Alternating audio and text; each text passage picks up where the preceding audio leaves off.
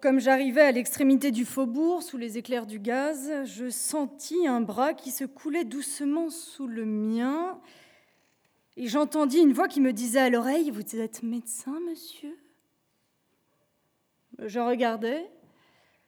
C'était une grande fille, robuste, aux yeux très ouverts, légèrement fardée, les cheveux flottant au vent avec les brides de son bonnet. Euh, non, je ne suis pas médecin, laissez-moi passer. Oh, si, vous êtes médecin. Je le vois bien, venez chez moi, vous serez bien content de moi, allez. Euh, sans doute j'irai vous voir, mais plus tard, après le médecin, hein, que diable. Ah fit-elle, toujours suspendue à mon bras et en éclatant de rire. Vous êtes un médecin, un drôle de médecin. J'en ai connu plusieurs dans ce genre-là. Venez. J'aime passionnément le mystère, parce que j'ai toujours l'espoir de le débrouiller. Je me laissais donc entraîner par cette compagne, ou plutôt par cette énigme inespérée. Quelques instants plus tard, me tutoyant, elle reprenait son antienne et me disait Tu es médecin, n'est-ce pas, mon chat? Cet inintelligible refrain me fit sauter sur mes jambes. Non, criai-je, furieux. Mon chirurgien, alors? Euh, Non, non, à moins que ce ne soit pour te couper la tête. Mais, lui dis-je, suivant à mon tour, moi aussi, mon idée fixe.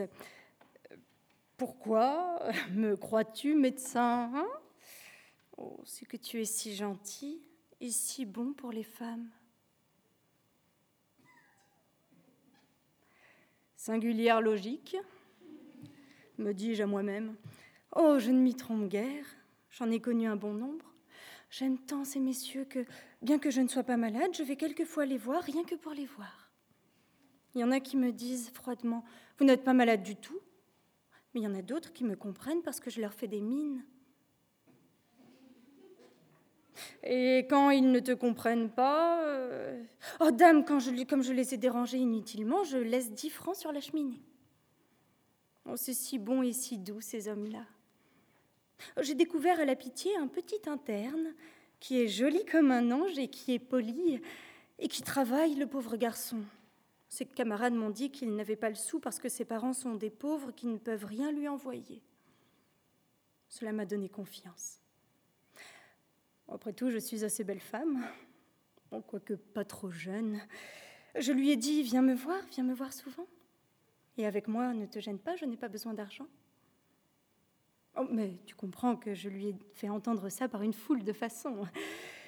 Je ne lui ai pas dit tout crûment. J'avais si peur de l'humilier, ce cher enfant. Eh bien, croirais-tu que j'ai une drôle d'envie et que je n'ose pas lui dire? Je voudrais qu'il vînt me voir avec sa trousse et son tablier, même avec un peu de sang dessus.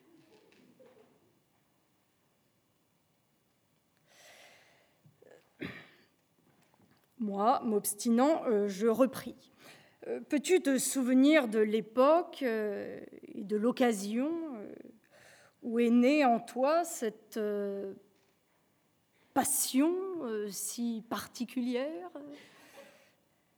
Difficilement je me fis comprendre, enfin j'y parvins, mais alors elle me répondit d'un air très triste et, même autant que je peux me souvenir en détournant les yeux, je ne sais pas, je ne me souviens pas.